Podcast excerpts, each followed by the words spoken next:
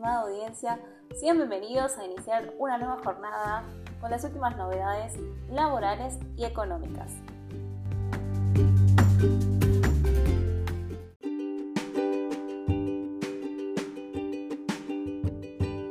Suspensión de ejecuciones fiscales y embargos. En sector salud, resolución general 5154. El inicio de los juicios de ejecución fiscal y la traba de embargos a empresas e instituciones prestadoras de servicios de salud fue suspendido hasta el 31 de diciembre. El Ministerio de Salud definirá el listado de prestadores que serán beneficiados.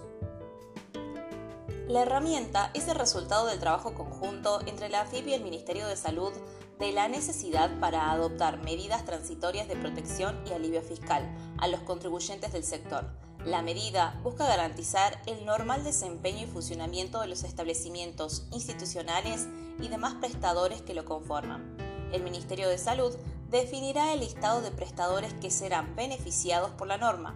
La Resolución General 5154, que se publica este lunes en el Boletín Oficial, precisa que entre los beneficiarios estarán prestadores, médicos, asistenciales, instituciones de salud mental, establecimientos de rehabilitación, residencias geriátricas, empresas de emergencias médicas e internación, domiciliaria, prestadores de PAMI y agentes de seguro de salud. También se incluyen obras sociales nacionales y provinciales.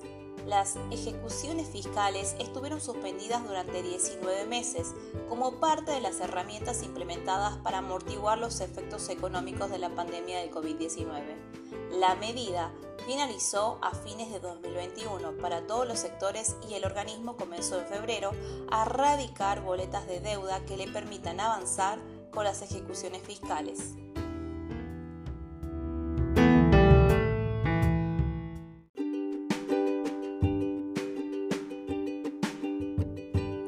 La producción del petróleo alcanzó en enero su valor más alto desde 2011 Argentina logró en enero pasado una producción de petróleo de 570.000 barriles diarios, su mayor nivel desde diciembre de 2011, en tanto que en el primer mes del año obtuvo volúmenes récord de shale gas, informaron fuentes oficiales.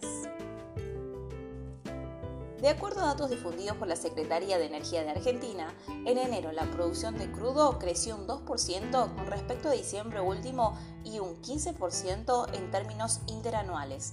El crecimiento estuvo impulsado por el segmento del petróleo no convencional, cuya producción creció un 5% con respecto a diciembre y un 61% interanual, representando el 39% del total del crudo que se extrae de Argentina.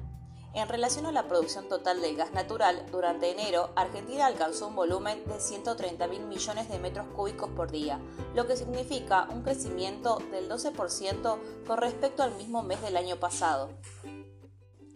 La producción de hidrocarburos no convencionales en Argentina se concentra en formación de vaca muerta, con epicentro en la provincia de Neuquén, la segunda mayor reserva mundial de gas no convencional y la cuarta de petróleo de este tipo tan solo ha desarrollado un 7% de su potencial y en 2020 Vaca Muerta se vio muy afectada por la fuerte caída en la demanda de hidrocarburos en el contexto de la parálisis económica que trajo la pandemia.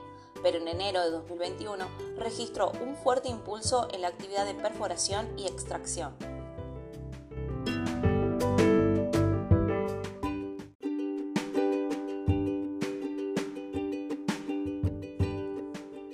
Merval ganó 0,7% a la espera de un acuerdo con el FMI. Argentina negocia una reestructuración de deuda con el FMI por más de 40 millones de dólares, que aún debe ser elevado por el Congreso, en medio de las controversias de coalición gobernante y el directorio del organismo. Es evidente que la firma del acuerdo reduciría la incertidumbre a nivel local. La volatilidad en el mundo juega en contra, no obstante, dentro de la debilidad general de los mercados globales de deuda, destacamos que los bonos argentinos respondieron bastante bien. El presidente estadounidense y el presidente de Rusia acordaron en principio una reunión para abordar la crisis de Ucrania, según se dijo el presidente francés Macron, pero Kremlin negó que hubiera planes concretos para una cumbre. En el segmento de la renta fija, los bonos en dólares cerraron dispares, aunque no mostraron valores representativos para marcar una tendencia firme dada la falta de, referentes externos, comentaron operadores. El riesgo país no mostró movimientos dada la inactividad en Nueva York.